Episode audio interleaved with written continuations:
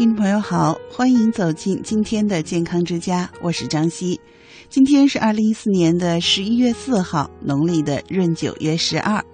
在今天的节目开始呢，西子要先和您说说我们人体的保健穴位。就像有一位活了一百多岁的道长说的，其实我们人体啊，真正的大药就在我们身体里面，不要去向外求，向自己的身体找就对了。那除了我们的良好的心态、健康的饮食和合理的作息习惯呢，其实我们人体里呀，也有一些重要的穴位可以帮助我们养生。今天啊，西子就先跟您说说足三里这个穴位。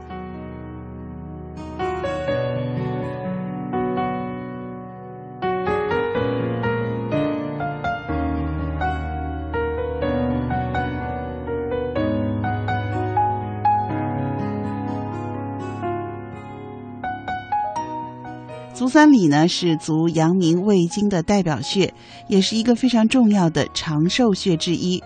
俗话说：“若要身体安，三里常不干。”意思呢是说，身体虚弱的人可以常用灸足三里来进行养生保健。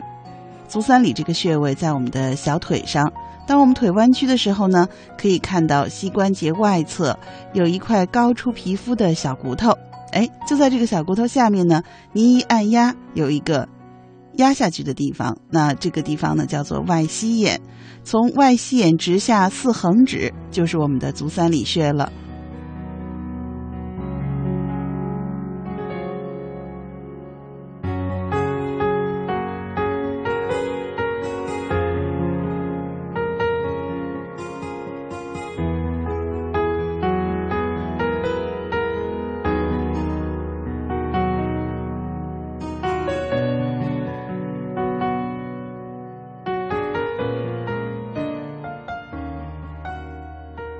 三里穴的保健作用主要体现在以下的几个方面。首先呢，它可以延缓衰老。足三里是胃经的合穴，也就是全身的经脉流注汇合的穴位。那全身的气血不和或者阳气虚衰引起的病症，都可以通过按揉或者灸足三里来调整。具体的方法呢，是用大拇指或者中指做按压。每次五到十分钟，感觉呢，足三里这个地方啊，会有针刺一样的酸胀、发热的感觉。持之以恒，可以防病健身、抗衰延年。那我们女性朋友呢，按足三里穴还可以缓解痛经，防止宫寒。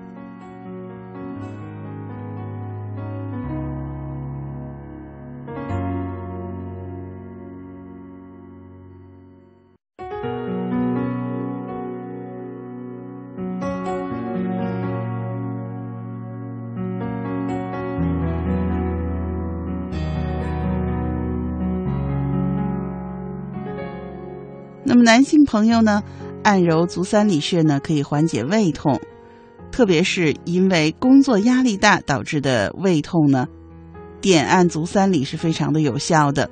而具体的点按方法呢，是可以坐下来，将拇指尖端和穴位处的皮肤呈四十五度角向上方按摩，由轻到重，逐渐的加压，持续按摩两三分钟。一般来说呢，胃疼是可以得到缓解的。那您家的小宝宝呢，如果有注意力不集中、脾气差，这可能呢是由于体内微量元素的缺乏或者铅元素过高导致的。这样的情况呀，可以通过刺激足三里来健脾，脾胃好就有助于调节微量元素的水平，纠正注意力不集中、多动等现象。按摩的时间呢是三到五分钟。不过，要是对小宝宝进行按摩的话，力度就不要太大了。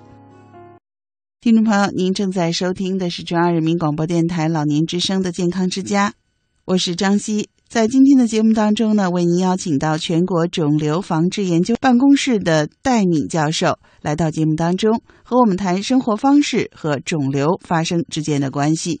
一起来听林燕对戴教授的访谈。这个肺癌跟家族有家族的这种倾向吗？比如说父辈啊什么的，那个发病率高，有家族史，呃，对，有家族遗传性。呃，肺癌有这有这种家族遗传性，另外其实大部分肿瘤都有家族遗传性。啊、嗯这个您给我们讲讲我们相关的研究数据是怎么样的？呃，绝大部分肿瘤都是有这种家族遗传性的，嗯因为只要上辈得了，它的整体从基因的这种水平来讲，可能就会有一些变化。无论癌基因和抑癌基因的整体的调控来讲，可能就会有一些紊乱，所以就容易在下一代或下几代呢，就出现这种嗯新的癌症病例的，无论是同一个癌种的，或者不是一个同一个癌种的这种病例的出现。嗯，这在一定程度上来讲，能够占在肿瘤的百分之十五到二十左右。嗯，大概的机理就是，比如说父辈的话得了这肿瘤，会在基因啊或者相关的方面发生一些变化。对，嗯，会而这种基因的遗就可以遗传给下一代，甚至是几代。嗯嗯嗯，我知道这个肿瘤我不好说哈，一些什么肠道疾病啊，就是消化系统的那些会有，还有呼吸道的那些，因为我们家人消化道都不怎么好，消化系统不怎么好，呼吸系统不怎么好，然后从从我爷爷、我爸、我就是这方面会有会有表现，嗯。对，这个特别常见，嗯，是吧对，你要来一个病人，你要是往前问三代，尤其一个这个晚晚期的病人，你往前问三代，呃，很有可能就他家里边就有这样的癌症病人，无论是不是同一个癌癌种的癌症，嗯嗯嗯。我们刚才就这个食物的酸碱性说开了去，然后戴教授跟我们科普了很多哈，然后我们再把这个事儿拉回来。然后刚才说到一开始说到食物的酸碱性跟我们肿瘤发生有关系，其实这食物的酸碱性呢，就是我们要吃的东西。您跟我们讲讲我们这个饮食，就我们吃的，然后跟这个肿瘤的发生它的关系是怎么样的？呃，饮食不平衡可以引起来癌症，这是这是无疑的。就是嗯饮食因素导致导致的癌症，可以在我们国家可以占到百分之四左右，嗯就是百分之四的肿瘤可以是饮食不好导致的。嗯那么对于这些方面呢，我们还是这样建议：最主要饮食呢好和不好，最主要在于呢就是平衡不平衡。嗯对。而不是而不是说哪一种就要就要多了就会好，哪一种少了就好。嗯所以膳食呢，最主要呢是一个平衡的问题。这里边呢，就是有这么几个方面，就咱们经常说的，呃，你这个呃。主食和副食的搭配平衡不平衡呢？这个粗粮和细粮的搭配平衡不平衡呢？这个荤菜和素菜的搭配平衡不平衡呢？最近我们家也是有这样一个问题，就是呃，老人一直吃素，就嗯突然发现其实对身体也不好。哦，嗯您给我们讲讲，对其实我们身边就是包括我身边的人，还有我的听众，吃素这方面，尤其年纪稍微大一点，吃素的还是挺多的。对有很多的人也在提倡吃素，说吃素对身体啊，还有对肿瘤一些疾病的发生，他们说这样可以降低。那您给我们分享一下这个例子，对再给我们分析一下。嗯如果纯粹吃素不吃荤的话，明显的是有会缺乏很多方面的营养元素，直接导致的，比如说血管的脆性增加，然后你的免疫力呢降低，然后呢还有其他的，比如说维维生素的这种降低，以及各方面的。嗯，嗯所以从营养学的角度呢，我们还是建议各方面都能够达到一个平衡。其实这方面呢，中国政府还是比较关注的。嗯咱们国家有自己的中国居民膳食指南。嗯，根据我们自自己的这个饮食习惯，其实中国的这个饮食是相当复杂的，嗯全球几乎没有比中国饮食更复杂的了。对对对，所以这点餐桌上太丰富，太丰富了，所有的嗯这种欧美国家的外宾来中国都很有体会，所以中国政府在这块儿还是呃很注重这方这方面的这种研究啊、分析啊和这种指南啊。嗯所以我们有自己的中国居民膳食指南，这方面其实是对大家一个很好的一个指导。嗯所以我还是建议大家从这方面来诶做多做参考，而不要单纯听一些人讲说吃这个多啊多了就会好，吃那个多了就会好，其实还是不是这样的。所以膳食总体来讲，呃，还是要平衡，嗯要合理。嗯嗯，比如说我们的哪些饮食习惯跟这个肿瘤的发生关系比较密切？就是哪些做法容易跟从咱们研究来说容易引发肿瘤？呃，有这么几个事情还是大家需要注意的。嗯首先呢，就是特别烫的食物不要吃。嗯这个呢，我还真是见过，呃，比较，尤其是有一些老人，嗯就那个饺子出必须吃出刚出锅的，嗯不吃就是放几分钟的都不吃。然后另外呢，就是有些人呢，就是呃开水煮茶，嗯，嗯，而且煮好之后放不了一分钟就开始喝这种茶，烫的，嗯，对，这种是特别不好的习惯，对食管黏膜有很大的损伤，嗯。很多食管癌都是这样发生的。嗯，嗯。所以这点呢，强烈建议我自己家里人也有这样习惯的老人，所以我特别建议他们把这个不好的习惯改掉，嗯嗯，这是一个方面。那么再一个方面呢，就是呃腌制的食品，然后油炸的食品和熏烤的食品，这点呢，在中国的食谱里边也很常见。嗯对，对，那么就像腌制的食品里边呢，就有很多亚硝酸盐，嗯亚硝酸盐就可以呢转化成亚硝酸胺，亚硝酸胺是强致癌物，哦所以说呢就可以引起来食管癌、胃癌这些消化系统的肿瘤，所以这一部分呢是相当需要注意的。而对油炸的食品，这个原理太简单了，只要这个食物放在这个油里边二百度以上两分钟，食物就开始逐渐分解出来各种这种哦致癌物，尤其是环多胺之类的这种致癌物。嗯，所以说呢，尤其是炸的时间越长，温度越高，然后致癌物释放的越多。嗯，那么熏烤的食品呢，也是基本上出来的是多环芳烃的这种致癌物，这都是有直接证据的。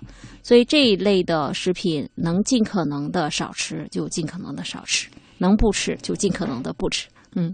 嗯那么还有一类呢，就是高盐的饮食和喝酒。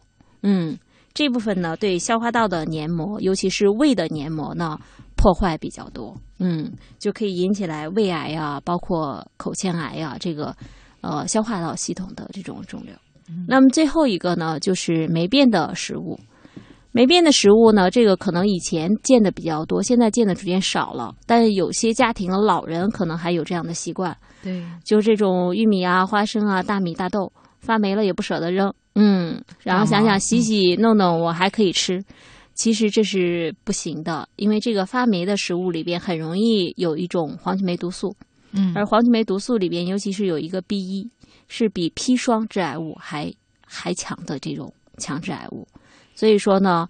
呃，如果只是简单的洗洗加热是去除不掉这种毒素的。嗯嗯，吃这种发霉的食物，类在一定程度上类似于吃砒霜。嗯嗯嗯，可以引起来肝癌这种消化道的肿瘤。嗯，其实我们洗洗只是洗了它表面的，其实它内部已经长满了它的各种的病毒。对，这种毒素出来之后，你就很难洗，很难给它消化掉了。嗯嗯，所以提醒我们收音机前的听众哈，尤其是老年听众，这东西坏了我们就不要吃了。不要太珍惜这个食物了。对比起我们身体的重要性哈，还是我们把它处理掉吧。中央人民广播电台老年之声的健康之家，我是西子。那今天我们节目当中分享的是全国肿瘤防治研究办公室戴敏教授的访谈，和我们一起来说一说啊，生活方式和肿瘤的发生有什么样的关系？一起回到访谈当中。这个土豆，然后一般的话，比如说发了芽，或者是有的那个颜色变了。变成绿的、青的，那个嗯还能吃吗？比如说有有一部分开始长芽了，这个我们处理处理还能吃吗？呃，最好不吃，尤其是芽儿长得大的那种。嗯，它那越长芽的，至少那一大部位周围的很多都开始有毒素的释放了。嗯嗯，如果芽特别小的时候吧，你可以看情况也要切很多。但如果尤尤其芽长得大的话，然后千万不要再吃它了。嗯，嗯。这个其实已经毒素释放的挺多的。，对，嗯。嗯，就前段时间哈、也是我参加咱们的肿瘤医院的一个论坛的时候，曾经您给我们讲到，国际上有一份那个出现了肿瘤的导致肿瘤的食品名单，在这个名单里边，对您印象深刻的，您觉得跟我们呃老百姓或者跟我们听众朋友密切相关的食品，您给我们提醒提醒，提示一下有哪几种就在我们身边当中还挺常见的，大家也不怎么当回事儿，但其实它是我跟我们肿瘤的发生密切相关的。呃，这份名单里边其实呃其实没有特别特殊的了，嗯，嗯就是大部分跟我刚才讲的差不多。嗯，就是世界卫生组织还是强烈推荐呢，就是大家不要吃这种含亚硝酸盐的和亚硝酸胺的食品，就是这种腌制的。嗯对，包括中国的腌菜，嗯哎，韩国的泡菜，嗯，包括日本也有这种嗯腌菜的这种习惯。嗯，这是咱们亚洲国家可能比较常见的，所以从国际的角度是完全给它确定为这种一类致癌物的，就是确切致癌物的嗯这一类。所以这部分呢，还是很建议大家不要吃，而且也要少吃。嗯，另外像油炸的和这种熏烤的食物，这也是在亚洲国家呢，就是比较常见的这些食物，也是呢在世界卫生组织的层面上给它确定为确切这种致癌物的。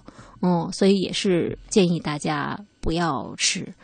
嗯、基本上是这些东西吧。嗯嗯，当然这种嗯高盐的和呃这种霉变的，刚才我说的这个霉变的，也是一类致癌物中间的呃一部分。嗯，就是黄曲霉毒素 B 一的感染的这种食品，这种一定是也是不要吃的。就刚才说的这些呢，都是在世界卫生组织就是一类致癌物，就是确切致癌物的这个名单里边的。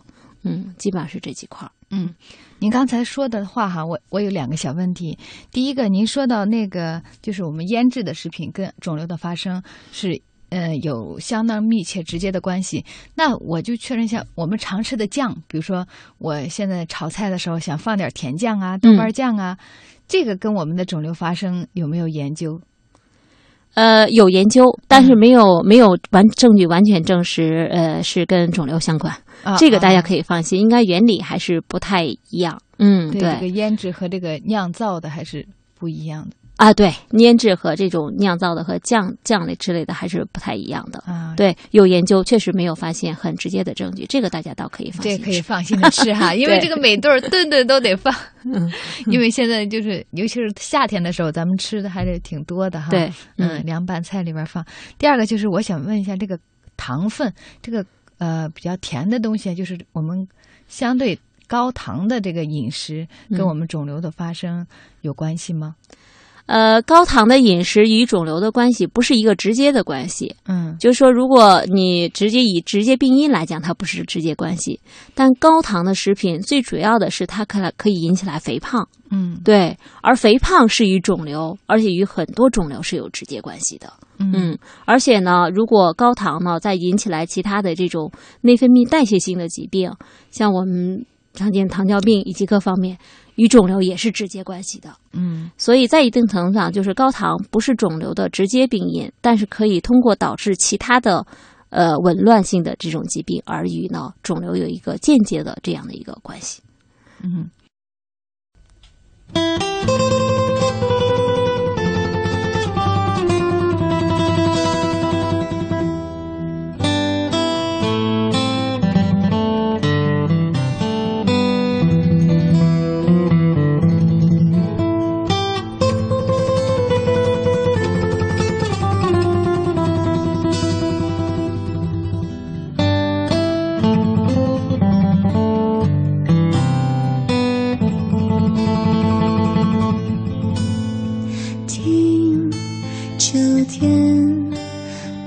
声，承诺在秋天里许下。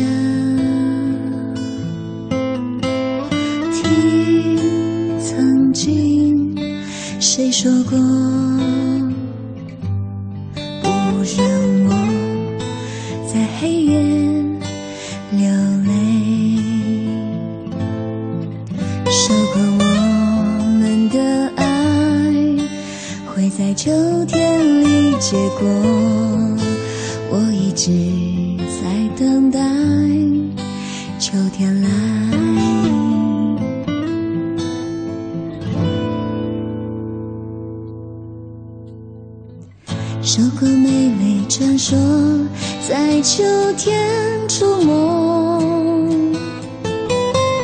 说过会有结果，别错过。还是想让谁知道，还是能让你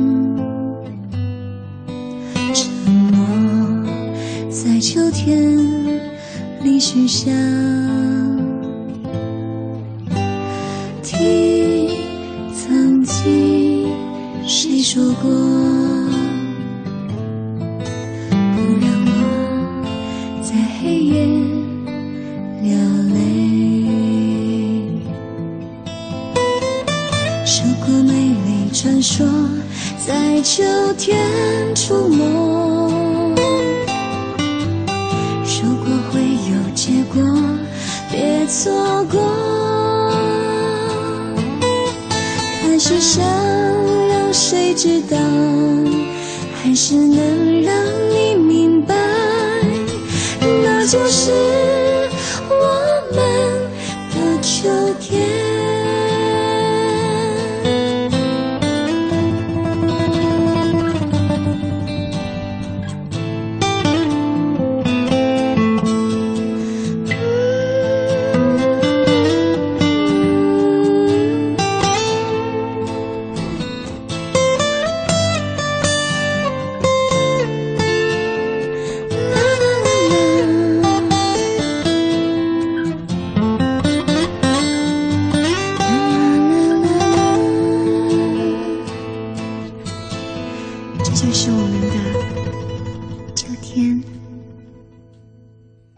听众朋友好，您正在收听的是中央人民广播电台老年之声的健康之家，我是张希，希子伴你一起读中华养生经典《黄帝内经》。今天我们一起分享的是《素问》第四十三章“弊论篇”的第四个小部分。首先，一起来分享原文。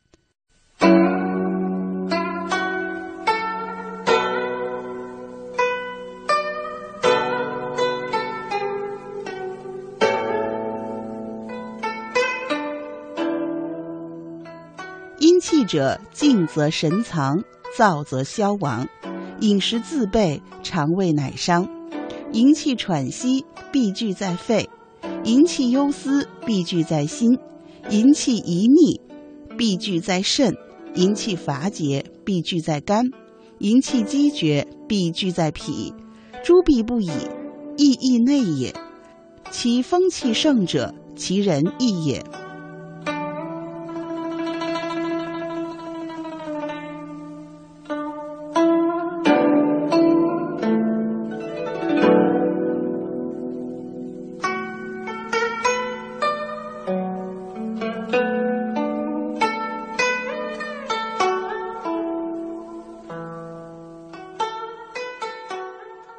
您正在收听的是中央人民广播电台老年之声的健康之家，西子伴您读中华养生经典《黄帝内经》。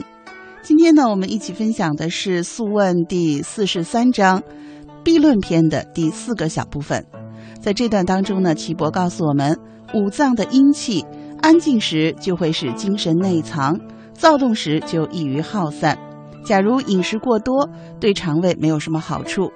当气运行的时候，同时伴有喘息，则是风寒湿的闭气，就容易聚在肺；当气运行不正常的时候，并同时伴有忧愁，则风寒湿的闭气就容易凝聚在心；当气运行不正常的时候，同时伴有遗尿，则风寒湿的闭气就容易凝聚在肾；当气运行不正常时，同时伴有口渴，则风寒湿的闭气就容易凝聚在肝。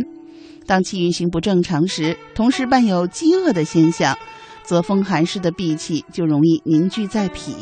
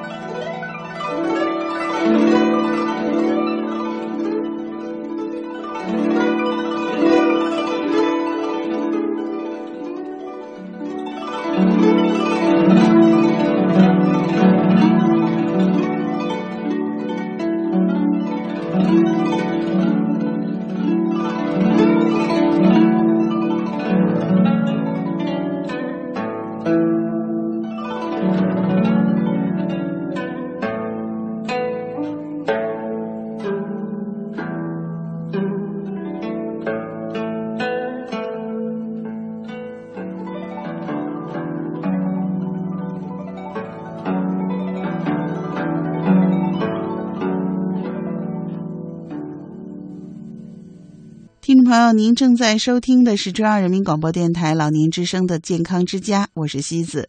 接下来的节目当中，为您安排的是太极新社社主王艳平老师谈太极养生的话题，一起来分享。一般呢，像咱们这个。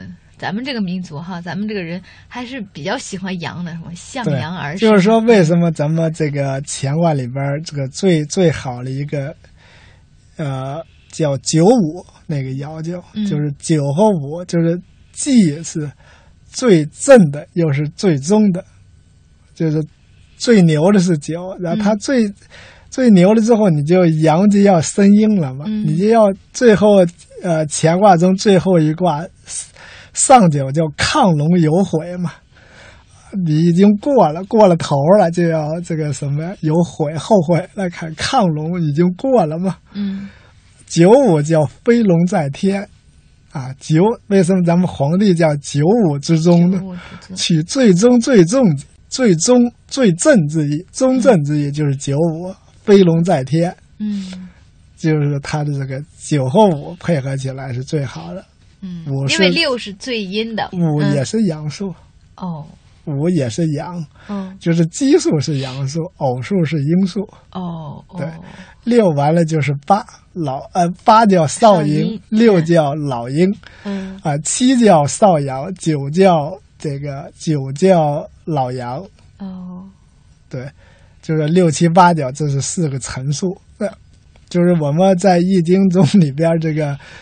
算卦里边也是把它，把它，把它这个我我用的是大眼之数，这个这个这个占卦，把它最后占出六七八角这四个数字来，完了最后形成一个卦，通过这个卦来解。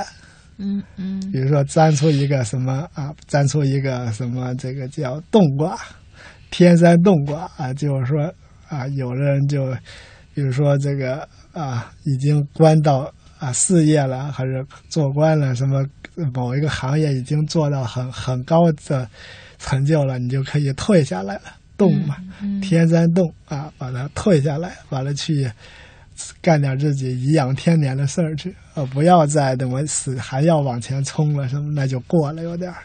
平常你会给别人那个吗？偶尔，偶尔不经常，不经常。你会给自己那个吗？我我有时候就是说遇到一些比较困惑的事情，给自己摘一卦看看，看看这个，看看这个这个易经中人家是怎么讲，因为它易经它不是一个迷信的书，它是前人所有智慧的智慧手册，它是个。对对。你就按按照按照人家那一卦里边具体是哪一爻，这个爻里边怎么写的。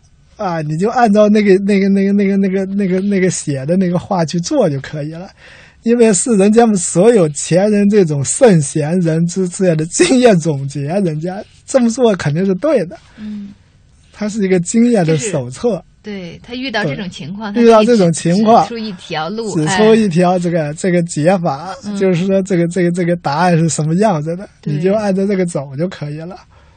对，嗯。就是我们现在在身边练的人很多，练太极拳，但是可能大家在这方面有一些问题，现实当中还有一些误区，自己练的过程当中，您给我们讲讲，就是我们身边比较常见的存在的问题或者误区有哪些？嗯，就是说咱们咱就误区的话，就是很多人就是还是认为这个太极拳的话，就是属于一个。啊，就是老年人的运动，就是说一些就是青少年不太适合，嗯，这个是我觉得误区很大的一个问题。嗯，作为一个这个我是习练太极拳，就是有那么十七八年了吧，嗯，这个我是从这个不到二十岁开始练的吧，就是说，呃。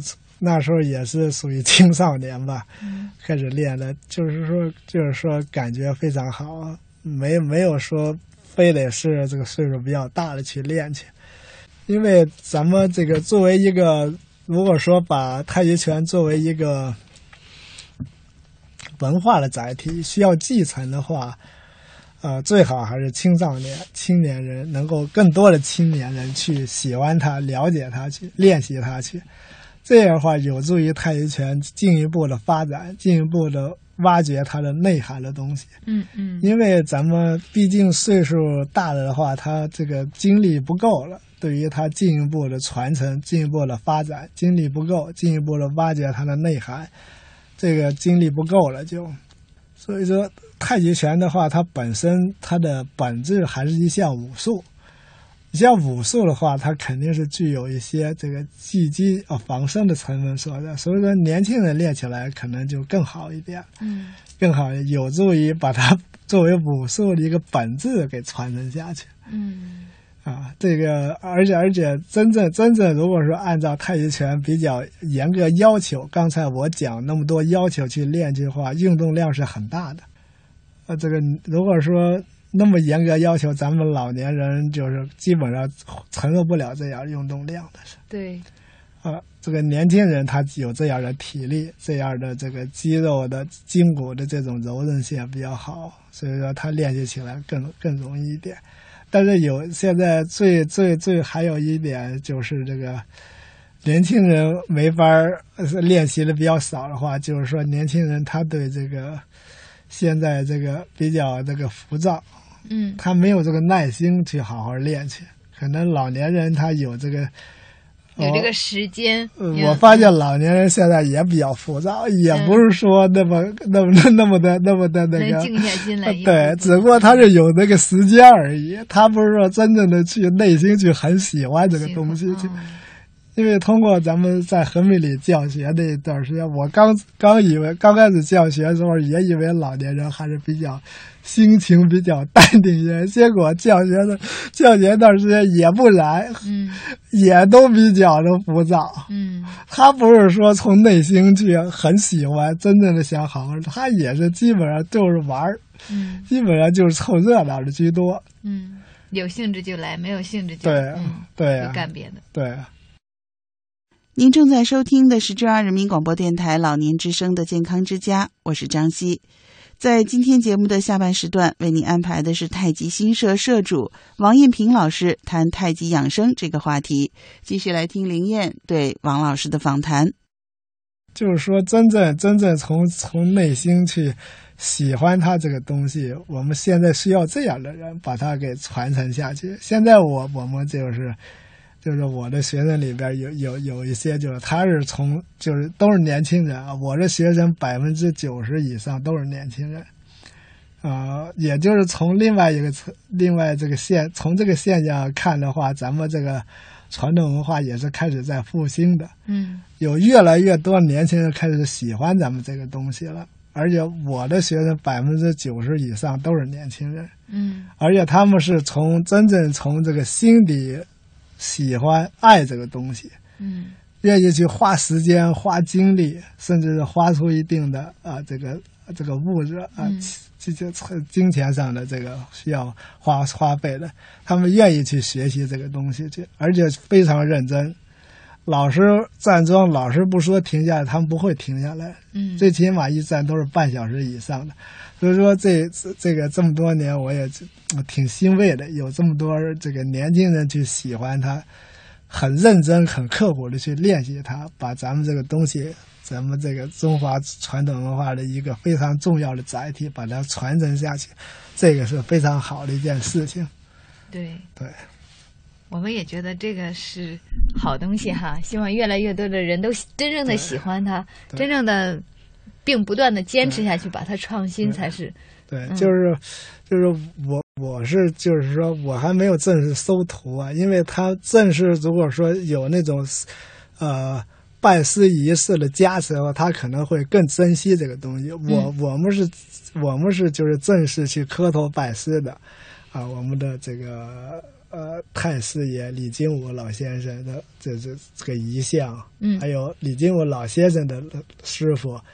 都是那种明呃清朝时期的人了，都挂着完了，统一拜师，给师傅上拜师帖、磕头什么的。经过这样一个仪式的加持后，他这种内心的这种分量他会更重，有归属感哈，啊，对他有归属他有这种责任，他有他有担当呀，他有责任。如果说自己不好好练，都 对不起自己的呃这这个祖师爷，都不好意思。对，对呀、所以说，我觉得这这种这种规矩的话，这个一定要恢复。如果说如果说作为我们太极门拜师的话，就是很严格的，嗯。就是要举行很隆重的仪式。嗯。啊，就是就是你我的师爷，如果我我收徒弟的话，我的师傅还有我的师爷都健在，都要请来，嗯。他们的师叔级的各各个反正嘉宾要举举行很隆重的仪式，啊，把这个各种各种这个拜师礼，还有这个门规什么都要宣读，嗯这样加持的话，他对这个东西就很。这个很重视了，他觉得内心很就有有责任了，对，不是说那种那种，就是说有一搭没一搭的。现在就是面临一个尴尬，不光是太极，还有还有咱们我们一块儿的，还有周易老师嘛，他也是遇到这种情况，都是有一搭没一搭的，有时间来一趟，没时间就仨月俩月找不着人了都。嗯这种这种就是整个对咱们这个传统文化的传承都是一个，反正咱们大我们要再摸索吧，怎么样更好的把它这个传承下去。呃，这也是，这是也是一个比较尴尬的事情。现在，这通过一些方法，通过一些那个，这个这个这个规矩，能够让大家喜欢它，然后愿意花时间、花精力去把它好好的、认真的去学它，然后再去传承它。这个这个咱们就是属于任重而道远了。嗯嗯。